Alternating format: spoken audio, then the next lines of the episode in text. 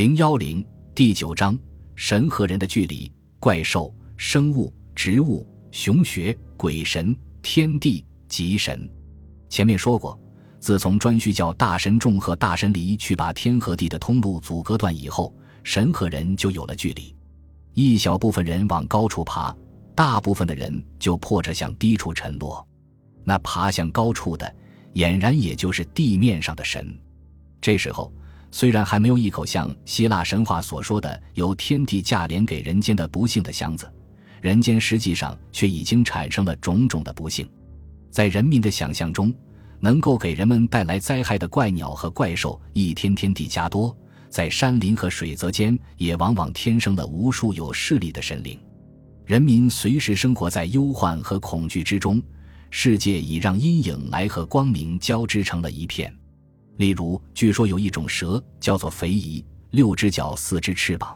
当它翱翔天空被人们看见的时候，大地上一定就会发生可怕的旱灾。又有一种兽，形状像牛、老虎的斑纹，名字叫做灵灵。当它出现在世间，世间一定就会发生大洪水。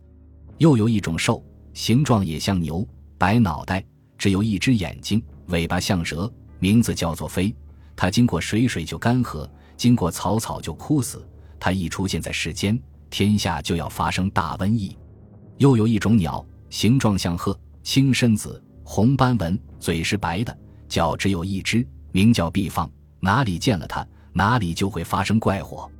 还有一种鸟，形状像蛇，四只翅膀，六只眼睛，三只脚，名叫酸雨。见到它的那地方，一定就会闹恐慌。还有一种兽，形状像狐狸。白尾巴，长耳朵，名叫池狼。它出现在什么地方，什么地方就会有冰灾。还有一种五色鸟，长着人的脸，披着长长的头发。它们飞到哪个国家住下，哪个国家就会灭亡。一这一类给人带来灾祸的奇形怪兽，各地都有。人类的生活痛苦，它们也就成了痛苦的标志。自然也有奇怪而不害人的生物，如像南方巡山有一种野兽，名叫做獾。形状像羊，却没有嘴巴。更奇怪的是，无论用什么方法，都杀它不死。又如像南海之外生长一种怪兽，是由三只青兽的身体连生在一块的，名叫双双。又如像北方天池之山有一种名叫飞冕的小兽，形状像兔子，却长着一个老鼠的脑袋，能够用它背上的毛当做翅膀飞行在天空中。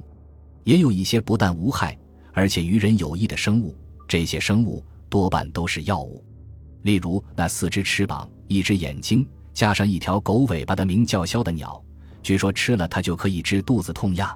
还有那形状像鲤鱼却长着一对鸡足的骚鱼，据说吃了它也有消散瘤子的功能。又还有形状像羊、九条尾巴、四只眼睛、眼睛生在背上的薄地，据说把它的皮剥下来佩戴在身上，可以使人胆子大。又还有一种鸟，形状像野鸡。用它两边脸上的须髯来飞行，名叫当户。据说吃了它可以使人眼睛不花。其须还有可以医治足茧的玄龟，吃了可以不怕打雷的飞鱼，可以叫人跑得快的猩猩，可以叫人不做噩梦，又可以防御凶邪的凄疗等等。这些宝贵的药物虽然多，只可惜很不容易得到。至于拿人来当食物的鸟兽，却也不在少数，如像北山的朱槐。袍鳄、西山的穷奇、南山的古雕、东山的拮据、奇雀、中山的西曲，都是形状怪异、性情凝猛，往往发出婴儿啼哭般的叫声。人类碰到它们，就只有死没有活的了。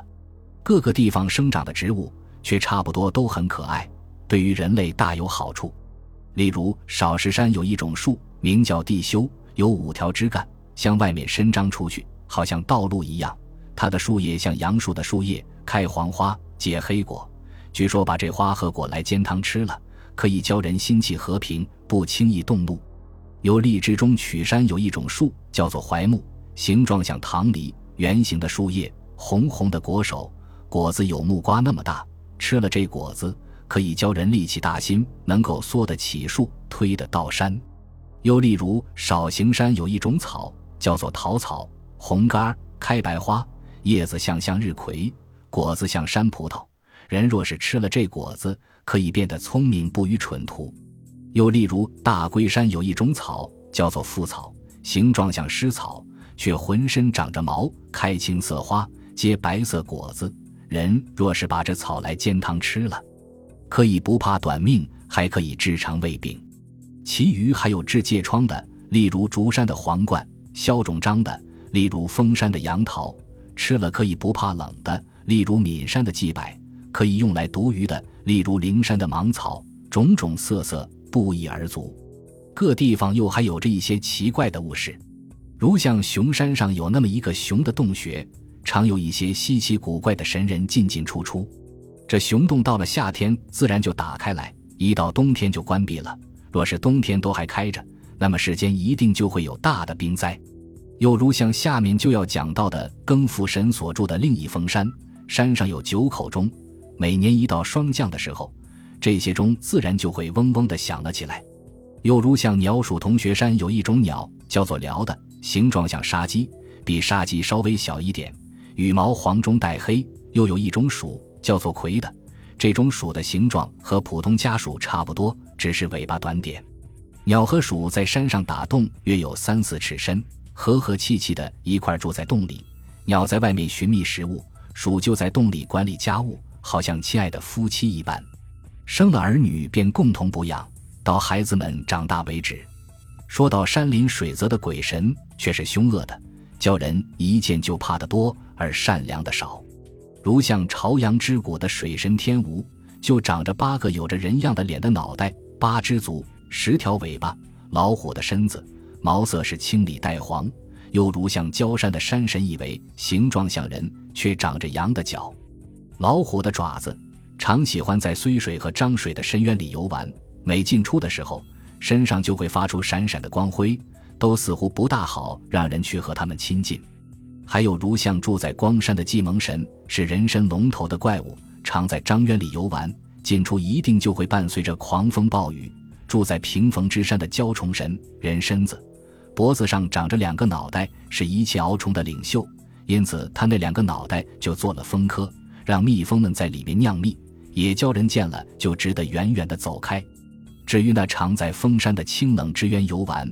出入放光的更父神，他一出现，国家就会因之而败亡形。那住在舀水，形状像牛，八只脚，两个脑袋，马的尾巴的无名天神，他出现在哪里，哪里就会发生战火，更是教人只有奇怕，轻易不敢触犯他们。在诸般怪恶的鬼神当中，正也像潘多拉箱子里的希望一样，还夹杂着一个善良的吉神太冯和一个善良的小小的天地地台。多少还给人们一些慰安和鼓舞。关于地台的故事，古书的记载缺略，我们知道的不多。我们只能从几处他的遗迹推想他的为人行事。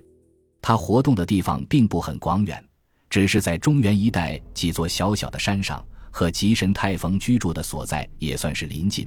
考察起来都不出如今河南省的范围。看修雨山吧。山上产有一种五色斑斓的非常美丽的石子，圆溜溜、光堂堂的，好像鹤纯生的蛋，叫做地台之奇。据说地台曾经用这些石子来祷祀过各方的神灵，石子身上都沾有灵气。人若是拿这些石子回家去煎汤吃了，就可以不受妖魔鬼怪的蛊惑。修雨山附近不远的地方，又有一座山，叫做谷中山。据说地台曾经在这里敲钟击鼓，宴会各方的神灵。离这两座山稍远一点，又有一座山，叫做高前山。从山上流下一股寒冷而清亮的泉水，叫做地台之降。人若是喝了这寒泉，就可以不心痛。从这些遗迹看来，地台也应该是管辖一方的小小的天地，仁慈而温和，有点像周穆王时候的徐衍王。他虽然离开人们而远去了。可是还有一爱在人间呢。至于吉神太冯，他是河山及东首阳山村的主神，他的形状像人，并没有什么奇怪，只是在身子的后面多了一条老虎的尾巴，或说是敲字的尾巴。依我们以为敲字的尾巴似乎更适宜于他的身份吧，这就会在他本来和善的状貌中多加一点滑稽的意味了。他的神力能够感动天地，星云之雨。据说他曾经做起一场大风暴来。使夏朝的一个昏王孔甲在打猎的时候迷了路，这件事情我们以后就会讲到。现在先讲一个关于他和晋平公的故事。春秋时候，晋平公和著名的音乐家师旷一同坐了车子到快水上去，忽然看见有人坐了八匹马拉的车子跑过来，一到近前，那人便跳下他自己的车子，跟随在晋平公的车子后面。晋平公从车后一看，觉得这个人的形状很有些异样。为什么竟是野猫的身子，而后面又拖着一条狐狸的尾巴呢？心里有点害怕，便问师旷：“这是什么怪物？”师旷看了一看，说道：“我看这人的状貌，怕是守阳山的山神吉神太逢吧？看他脸孔红红的，准是到或泰山山神那里去喝了酒回来了。如今在块水上碰见了你，恭喜恭喜！你快要有喜事临门了。”从这个故事。可以看出，吉神太逢对于人们是有降福的作用的，所以人们一向对他的感情不错。他喜欢住在河山附近的黄山南面，每进出的时候，身体的周围就会伴随着闪闪的光辉，却不是恶神更复的凶光。据我们想来，它应当是一种吉祥直指的可爱的光。这种光就是我们中国善良人民的希望之光，靠了它，跌倒的人们会自动爬起来。正在苦难中挣扎的人们会继续挣扎下去，不过老实说，它也未免太微弱一点了。我们今天已经有了明显可见的希望的光辉，再也用不着这种可怜的微光了。